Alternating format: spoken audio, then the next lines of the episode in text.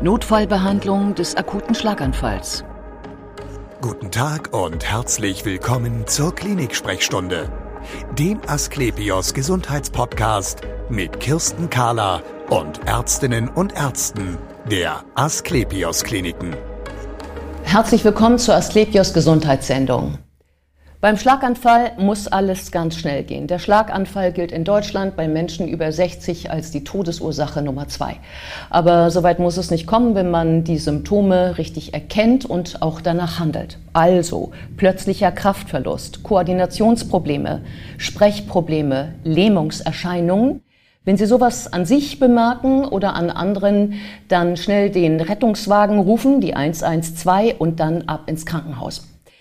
Bei mir ist Privatdozent Dr. Jürgen Eggers. Er ist Chefarzt der Neurologie und der Frühreha an der Asklepios Klinik St. Georg. Schön, dass Sie Zeit haben, Herr Dr. Ja, Eggers. gerne. Sagen Sie mir, wenn man mit solchen Symptomen zu Ihnen gebracht wird, wie entscheiden Sie dann, was zu tun ist? Grundsätzlich muss man äh, erst einmal identifizieren, wie schwer ist der Schlaganfall und seit wann bestehen die Symptome. Das ist ganz entscheidend für die Behandlung. Dann werden wir nach einer schnellen, sehr schnellen Untersuchung des Patienten durch den Neurologen, Notfallblutentnahme etc. eine sofortige Bildgebung des Hirns durchführen. Ein Computertomogramm in der Regel.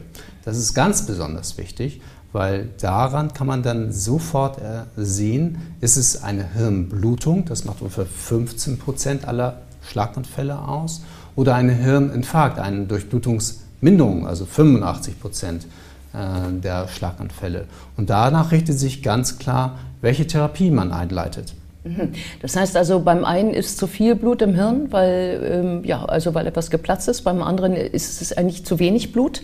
Ähm, worüber wollen wir als erstes sprechen? Zu viel? Am besten über den Hirninfarkt würde ich vorschlagen, Ja, okay. weil das häufiger ist. Äh, der Hirninfarkt ist äh, ähnlich wie der Herzinfarkt, einfach eine Durchblutungsstörung jetzt nicht des Muskels, sondern des Hirns selber, also des Bereiches unseres Körpers, da unser Sein, unser Bewusstsein, unser Innerstes eigentlich darstellt, unser wichtigster Teil des Körpers. Und ähm, je nachdem, wie groß das Gefäß ist, das verstopft ist und äh, wie lange es her ist, kann man das wunderbar behandeln, zum Beispiel mit einer, einem Auflösen des Gerinnsels im Hirn mittels Lysetherapie. Was ist das? Eine Lysetherapie ist ein sehr aggressives Auflösen eines Gerinnsels im Hirn mittels eines starken Medikaments. Dies muss sofort appliziert werden. Vorher muss man aber sicherstellen, dass es gerechtfertigt ist. Sprich, man muss sicher sein, es ist keine Hirnblutung, das wäre dann schädlich Ja. auf jeden Fall. Und äh, es muss klar sein, dass es sich wirklich um einen Hirninfarkt handelt. Es gibt manchmal epileptische Anfälle, die ähnlich ablaufen oder andere Zustände. Dafür sind die Neurologen aber speziell ausgebildet und äh, mittels äh, Bildgebung, das heißt Computertomogramm, eventuell mit Kontrastmittel durch, zur Darstellung der Hirngefäße oder der Hirngewebsdurchblutung, kann man sehr schön sehen, äh, wie viel vom Hirn ist bedroht, wie viel kann man retten oder kann man es vielleicht sogar komplett retten und die Lysetherapie einleiten. Die stelle ich mir jetzt mal so vor wie ein ganz, ganz, ganz, ganz starkes ähm, Aspirin. Nein, das ist äh, sogar viel aggressiver. Es Ja. ist so, dass ein Gerinnsel aus Fibrin besteht, das heißt aus verklebten Blutfäden letztendlich. Dazu ist es da. Der Hirn, äh, das, äh, das Hirn und der Körper haben einfach dieses Gerinnungssystem, damit Blutungen verhindert werden zum Beispiel. Oder wenn ein, äh, ein Gerinnsel entsteht, aber auch gern an einer Verhärtung der Arterien oder aus einem, einer Herzrhythmusstörung, wird ins Hirn verschleppt und dann richtet es sofort akut Unheil an. Und dann geht es um die Zeit. Dann muss es schnell gehen. Man darf diese Thrombolysetherapie nur in den ersten viereinhalb, vielleicht sechs Stunden äh, der Therapie, äh, der Symptome, Entschuldigung, äh, beginnen, damit man nicht äh, das Hirn indirekt schädigt, indem äh, es schon so erweicht ist, dass durch die Lysetherapie äh, dann Blut einsickert ins Hirn. Gibt es denn noch andere Ausschlussargumente, weshalb es mit der Auflösung des Thrombus nicht geht? Mm, In der Regel ist es meistens einfach zu lange her, der Schlaganfall, weil die Menschen mm, die Symptome nicht ernst genommen haben. Beim Herzinfarkt ist es, da weiß jeder, ich äh, habe Todesangst, ich habe Schmerzen.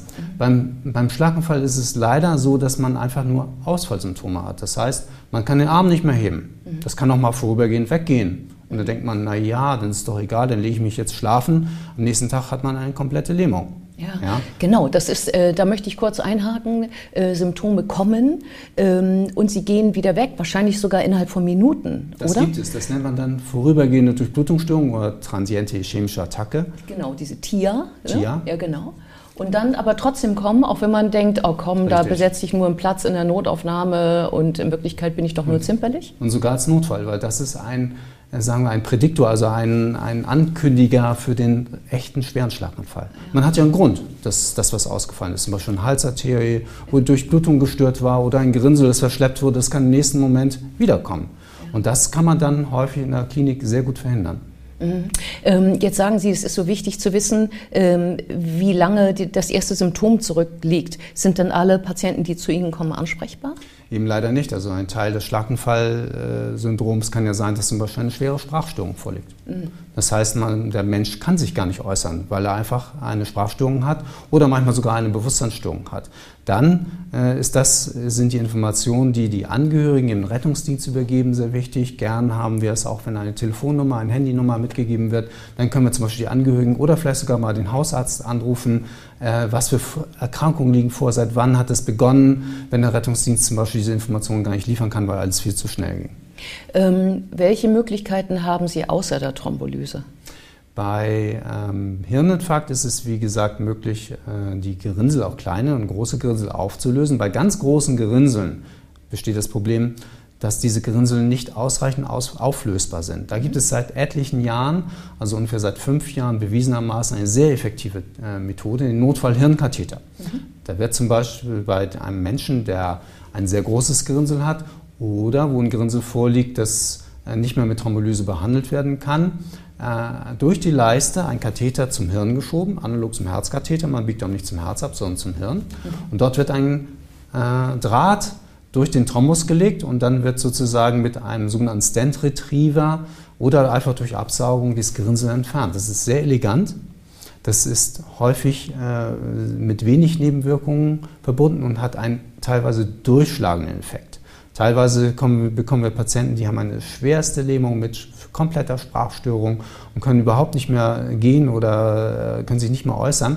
Und nach erfolgreicher Lyse und Behandlung mit Hirnkatheter, das nennt man im Fachbegriff Thrombektomie, also Thrombus wird herausgezogen, äh, ist es häufig möglich, dass der Patient mit ganz wenigen oder gar keinen Symptomen, das sind wir häufiger, wieder nach Hause gehen kann. Am nächsten Morgen sitzen die nach der Notfallbehandlung frühstückend im Bett und äh, das, da kann man jetzt nicht versprechen, dass das eben immer möglich ist. Man kann häufig den Schaden nur begrenzen. Aber tatsächlich, auch für mich, der 25 Jahre lang Schlaganfallpatienten behandelt, ja. ist es eine völlig neue Erfahrung, dass diese schwersten Verschlüsse im Hirn, äh, der Hirngefäße, tatsächlich so behandelbar sind, dass der Patient tatsächlich wieder gesund nach Hause gehen kann. Das kommt immer häufiger vor. Ist, man sollte aber nicht die Erwartungshaltung haben, dass das immer möglich ist, ganz klar. Sicher nicht. Ähm, aber ich muss nochmal auf die Methode zurückkommen. Das heißt also, Sie, Sie haben den Katheter, den schieben Sie durch die Leiste, dann mhm. kommen Sie ins Hirn. Mhm. Bei Vollnarkose hoffe ich? Mm, das kann man mit Narkose machen. Man kann es auch mal mit milder Sedierung machen, weil das Vorteile hat. Es geht schneller ja. und der Patient hat ähm, vielleicht kein weniger Risiko, äh, eine Lungenentzündung zu bekommen oder dergleichen. Und dann schieben Sie äh, den Katheter durch, durch den Thrombus, also Thrombus mhm. durch, durch den ja, Pfropf im Hirn, im Hirn und dahinter spannen Sie so eine Reuse, wenn ich das so mhm. nennen darf, also so ein Gitter auf und dann ziehen Sie den mit dem da raus. Genau, das ähm, muss man sich, äh, sogar im Thrombus wird diese Reuse oder dieser Stent Retriever entfaltet. Mhm. Und äh, nur zur Vollständigkeit halber, das machen die Neuroradiologen, ja. also unsere benachbarte und befreundete Abteilung, mit der wir sehr gut zusammenarbeiten, weil die hochspezialisiert und trainiert sind, ausschließlich das zu machen beim akuten Schlaganfall. Ähm, und äh, mit denen arbeiten wir sehr eng zusammen und 24-7, also den ganzen Tag, jede Stunde des Tages, jeden Tag im Jahr stehen wir alle bereit dafür. Ähm, dennoch meine Frage, was kann schiefgehen bei diesem Eingriff?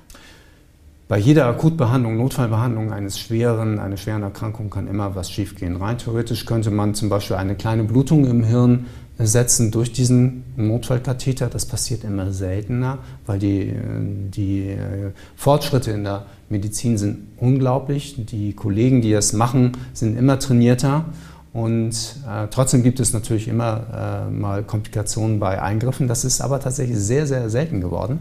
Mhm. Bei der Thrombolyse, also der Notfallbehandlung mittels des aggressiven Medikaments, ist auch das Risiko der Hirnblutung, aber dafür sind die Neurologen da, um das zu festzustellen, ist der Patient gefährdet dafür oder nicht. Mhm. Und die setzen das nur ein, wenn die Wahrscheinlichkeit für eine Schädigung extrem niedrig ist. Mhm. Okay, ähm, wir haben ja noch die andere Form des Schlaganfalls, äh, nämlich in diesem Fall also die Hirnblutung. Mhm. Ähm, da funktioniert ja nichts mit rausziehen, da eher, genau. eher, mit reintun, oder? Genau. Das Wesentliche ist, es ist so, dass ähm, 15 Prozent der Schlaganfälle Hirnblutungen sind. Da gibt es noch eine kleine Untergruppe, so 3 Prozent sind äh, Blutungen auf die, Hirn, äh, auf die Hirnhäute, die Suprapyramidalblutung. Die tut übrigens auch weh.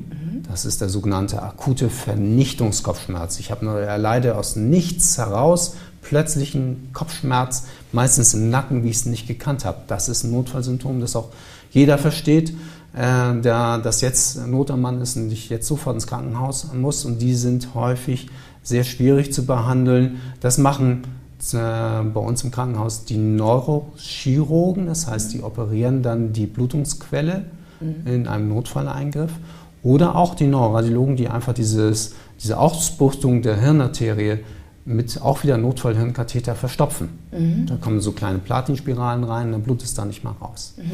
Wichtig ist nochmal, auch äh, für, für den Laien, man kann vor dem Computertomogramm gar nicht unterscheiden, ob es ein Hirninfarkt oder eine Hirnblutung ist. Also man muss beides man haben. Muss, man, man muss, äh, man muss äh, warten mit der Thrombolysotherapie zum Beispiel bis zum Computertomogramm im Krankenhaus. Ja. Dann kann man sagen Hirnblutung, Hirninfarkt. Ein paar Prozent haben wirklich diese akuten Schmerzen, aber die meisten Hirnblutungen haben gar keine Kopfschmerzen oder so etwas. Also die Symptome sind gleich. Aha, das heißt also, es muss schnell gehen. Und Sie sind ja auch ein Schlaganfallzentrum. Ja. Und ähm, heißt das dann, dass sozusagen für alle Eventualitäten, die ich haben könnte, in meinem Kopf alles bereitsteht? Ist genau, bei uns in, in, St. Georg, das ist äh, die äh, Hauptbehandlung erfolgt in der Regel dann ja durch die Klinik für Neurologie mit mhm. Schlaganfallspezialstation. Wir sind besonders trainiert. Aber wir haben für alle Eventualitäten des akuten oder auch bei chronischen Erkrankungen der Hirngefäße akuten Schlaganfalls halten wir alles vor. Äh, insbesondere eben die Abteilung für Neurochirurgie, die diese Hirnblutung versorgen kann. Und äh, natürlich den Hirnkatheter durch den Neuroradiologen, die eben diese Notfalltherapie machen können. Das heißt, das komplette Spektrum aller Formen des Schlaganfalls ist bei uns äh, rund um die Uhr abgedeckt. Genau, und dazu glaube ich auch noch die Rehabilitation. Wir haben in der Neurologie angegliedert eine Abteilung für die äh, Menschen, die schwere Ausfälle trotzdem erleiden, trotz aller Therapie. Und die gehen sozusagen nahtlos von uns äh, dann in die, eine spezialisierte Abteilung, wo wir angenommen, es sind schwere Ausfälle noch dabei.